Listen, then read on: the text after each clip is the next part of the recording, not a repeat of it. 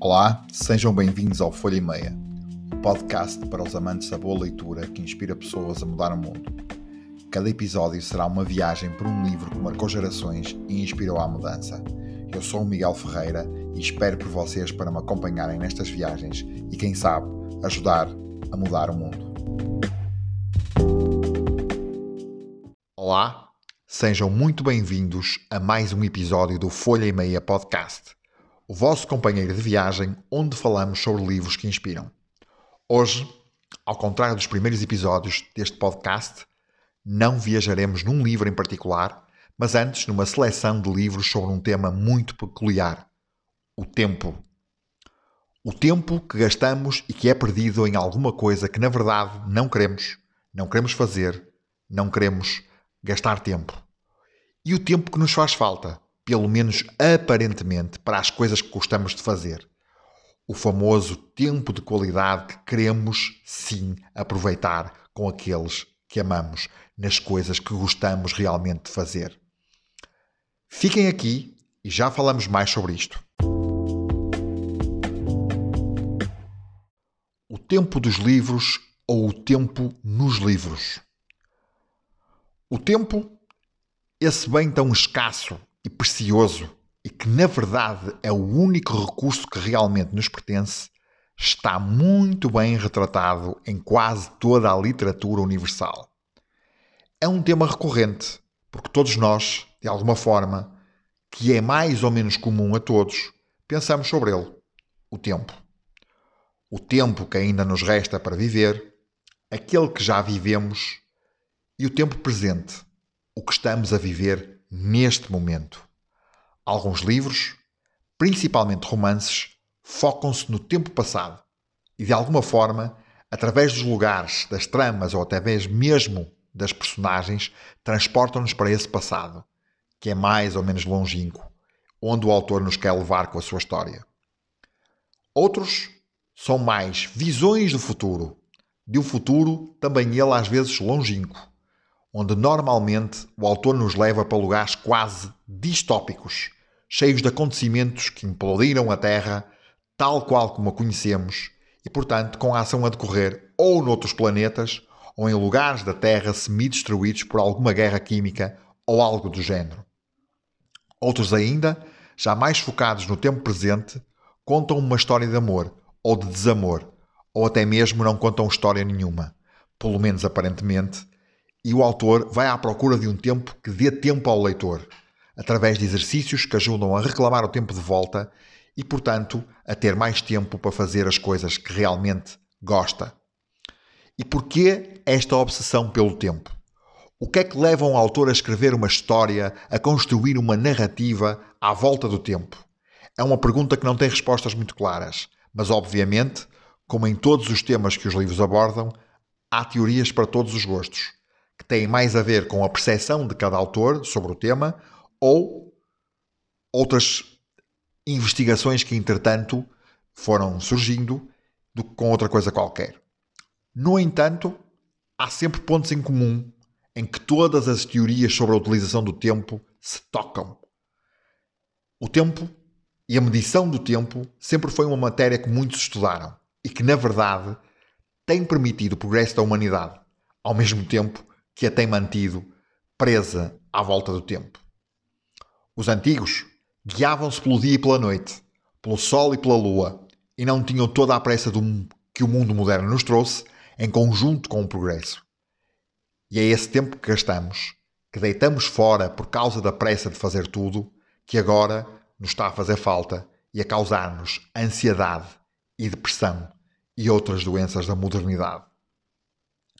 Os livros para os quais é preciso tempo para ler, indicam-nos várias pistas, vários caminhos, quer através de dicas ou exercícios práticos dos livros de desenvolvimento pessoal, ou através de histórias dentro das histórias, nos diálogos entre os personagens, nas entrelinhas de uma construção narrativa que nos leva a reflexões filosóficas sobre o tema tempo, no caso das novelas ou dos romances de vários autores.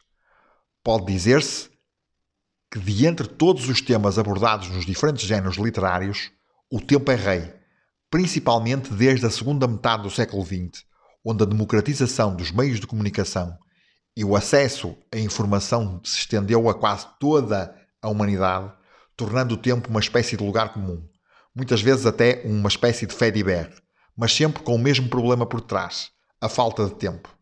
Ora, sendo este um podcast sobre livros que inspiram, e se hoje estamos a falar do tempo e da influência do tempo nas pessoas, nada melhor do que falarmos sobre alguns livros que falam sobre o tempo e que ajudam a compreender o fenómeno do tempo e a sua importância para a humanidade.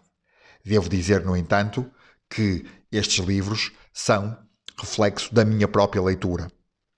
Ou seja, eu estou aqui a trazer quatro livros que eu próprio li e que, de alguma forma, fizeram-me refletir sobre o tempo. Portanto, além destes, obviamente, há centenas de títulos que falam sobre coisas diferentes e até muitas vezes contraditórias, porque, na verdade, o tempo, para mim, é uma coisa, para o leitor é outra, para os ouvintes deste podcast, cada um deles tem uma forma diferente de ver o tempo. E é por aí que nós vamos falar. Os livros do tempo. Hoje vamos falar sobre algumas sugestões para lermos sobre o tempo. E se quisermos aproveitar melhor o nosso tempo, ler é uma das melhores formas de aproveitar o tempo, porque lemos uma história, aprendemos uma coisa nova num livro e, portanto, acabamos por eh, sair melhor do que entramos naquele bocado de tempo que estivemos a ler. E estas quatro sugestões que trago hoje são eh, sugestões que, se vocês pudessem, como desafio à audiência deste podcast, ler um livro destes por mês, daqui a quatro meses, portanto, um livro por mês, daqui a quatro meses, estariam, sinceramente, a ter uma muito melhor relação com o tempo. No episódio anterior deste podcast já falamos sobre a importância do tempo, pois o personagem principal vivia muito mais depressa que o normal, e podem ouvir uh, o episódio novamente para perceber esta dinâmica. Mas hoje quero trazer-vos então quatro sugestões de leitura sobre o tempo e que a mim me inspiraram muito na minha própria vida. O primeiro, que neste, na verdade é como se disséssemos que é o primeiro a contar de fim, porque uh, foi o último livro que eu li sobre isto, sobre este tema, chama-se Happier Hour, de Casey Holmes, uma investigadora da UCLA e é um livro que aborda a nossa relação com o tempo e como podemos ter mais tempo disponível se o pusermos a nosso favor. Desde desistir das redes sociais até estarmos mais presentes nos sítios e nas situações onde estamos, passando pela delegação de tarefas que não nos acrescentam valor e que roubam o nosso tempo, tudo pode ajudar para aproveitarmos mais o tempo. Porque, na realidade, segundo os estudos feitos pela própria autora e por outros investigadores que ela cita, ter tempo a mais pode ser tão estressante e depressivo como ter tempo a menos. Não é o tempo que temos, mas o que fazemos com ele. E tudo começa com percebermos o que fazemos com o tempo que temos. O livro está repleto de exercícios vários que nos ajudam a refletir sobre como gastamos o tempo e também como o estruturar de maneira a aproveitá-lo melhor.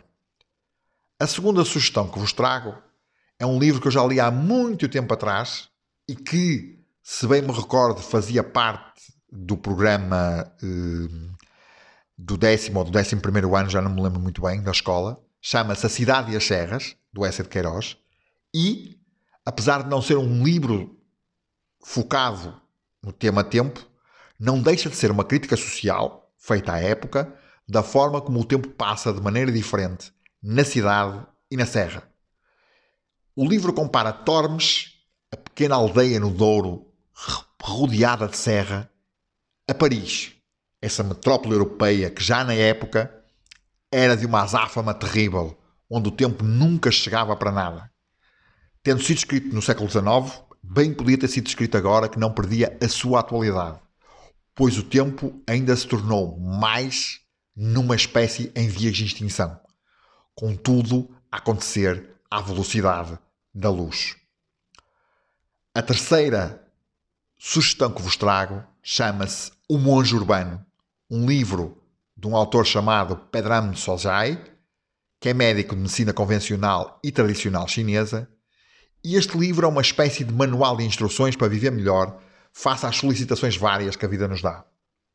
O autor escolheu 10 capítulos e 10 problemas críticos da atualidade, entre os quais está nada mais que o tempo.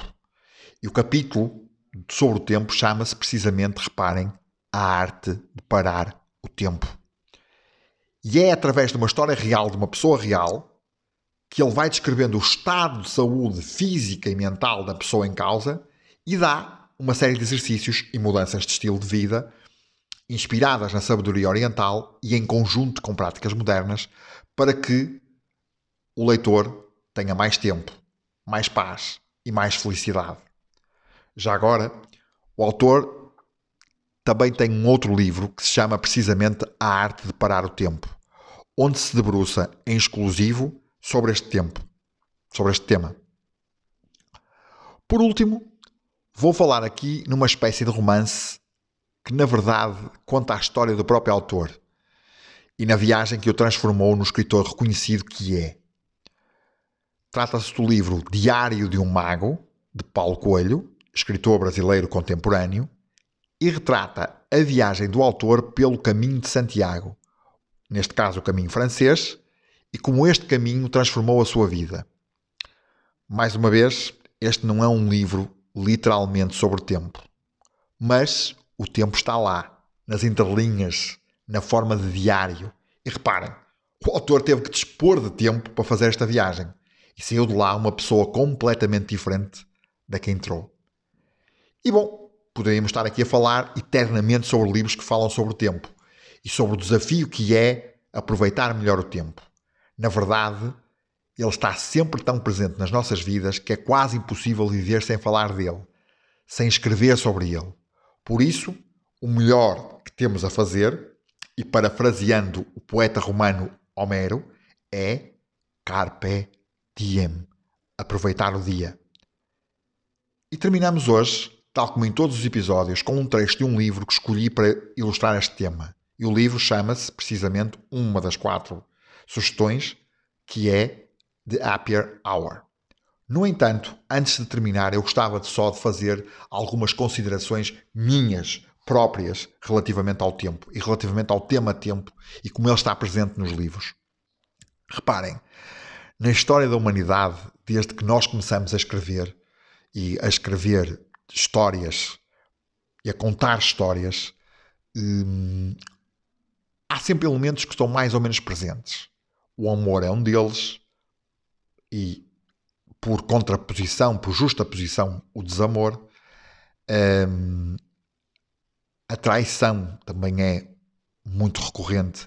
E o tempo, porque o tempo faz parte de nós, principalmente desde que deixamos de viver o tempo como um, de uma forma mais fluida, de uma forma em que não tínhamos os afazeres que temos hoje em dia, não tínhamos a estrutura de tempo que temos hoje em dia, que na verdade, que na verdade, por muito que não queiramos fazer, esta ordem que o tempo nos proporciona é ao mesmo tempo, como eu dizia anteriormente, é ao mesmo tempo uma coisa importante e que garantiu muito do progresso que a humanidade tem, garantiu rapidez no tratamento de doenças, garantiu rapidez a construirmos muitas, muitos edifícios, muitas coisas. Ao mesmo tempo, se não for justamente balanceado, o que acontece é que se torna numa prisão. Torna-se exatamente numa espécie de ditadura. Vivemos na ditadura do tempo. Portanto, se há coisa que eu posso dizer é que este desafio de ler estes quatro livros sobre tempo é um desafio que vos vai trazer grandes benefícios. E se, mesmo que se não mudarem nada, se não mudarem nenhum comportamento, só o facto de terem mais eh, conhecimento sobre o tema, só o facto de estarem mais clarificados sobre o tema, já vos vai ajudar a tomar decisões melhores. Por isso, agora vamos terminar aqui este bloco e eh, vamos passar então para o último bloco com o tal trecho do The Happier Hour. Todo o tempo do mundo. Nunca encontraremos tempo para nada. Se quisermos ter tempo, temos de o criar. Charles Buxton. Vamos fazer mentalmente uma rápida experiência. Quando não dispomos de tempo suficiente, qual é a primeira coisa que cortamos da nossa agenda diária? Adoro fazer uma corrida pela manhã. Sinto que correr me dá o espaço e o tempo para mim própria de que necessito para pensar. Além disso, permite-me continuar a comer os meus adorados cheeseburgers e sobremesas de chocolate sem sentimentos de culpa. Mas, à noite, quando me deito e programo o despertador, a minha mente percorre inevitavelmente tudo o que preciso de fazer antes das aulas do dia seguinte. Levantar os miúdos e vesti-los para a escola, preparar-lhes os almoços e as mochilas e rever com o Léo a matéria para o teste de ortografia. Preciso também de responder a uma dúzia de mensagens dos meus estudantes e passar em revista a aula que vou dar. Preciso tomar um pequeno almoço. E preciso também de me arranjar, o que no dia de aulas exige mais tempo para secar o cabelo, escolher uma roupa mais bonita e as joias apropriadas. E preciso de muito sono.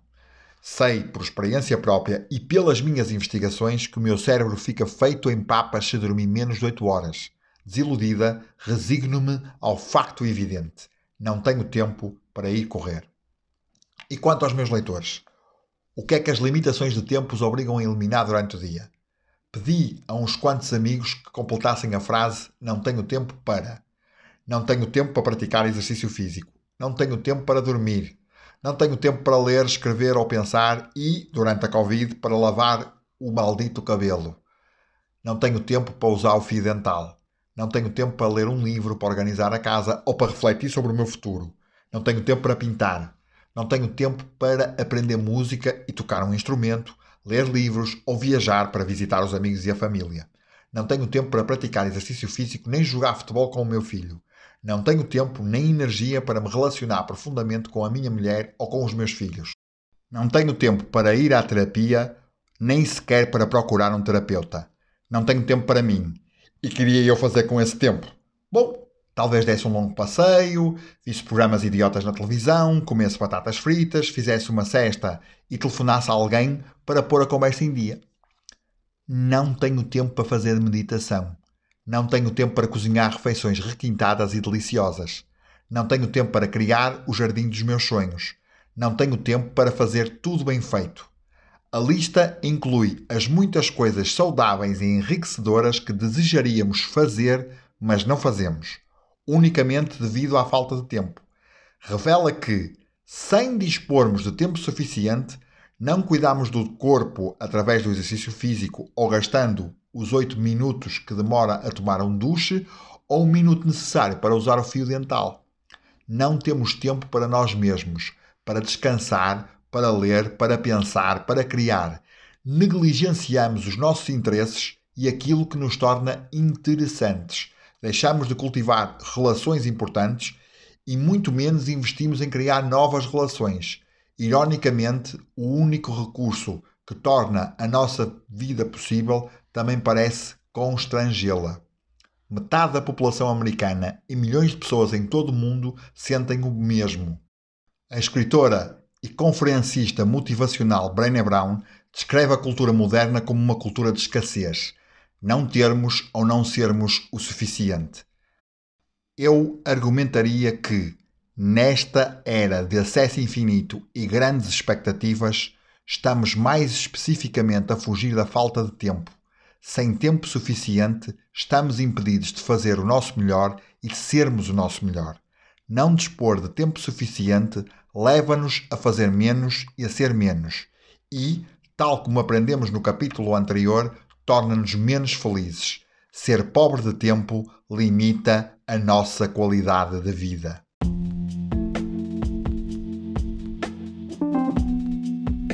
Se gostou do conteúdo deste episódio, avalie na sua app preferida de podcasts. Se tem uma história para partilhar sobre livros que o inspiraram, envie um e-mail com a sua história para podcasts.folhaemeia.pt. Se se sentir à vontade, Grave um áudio de até 5 minutos aproximando-se do microfone do seu smartphone e envie-nos também por e-mail. Teremos todo o gosto em partilhar a sua história. Até ao próximo episódio.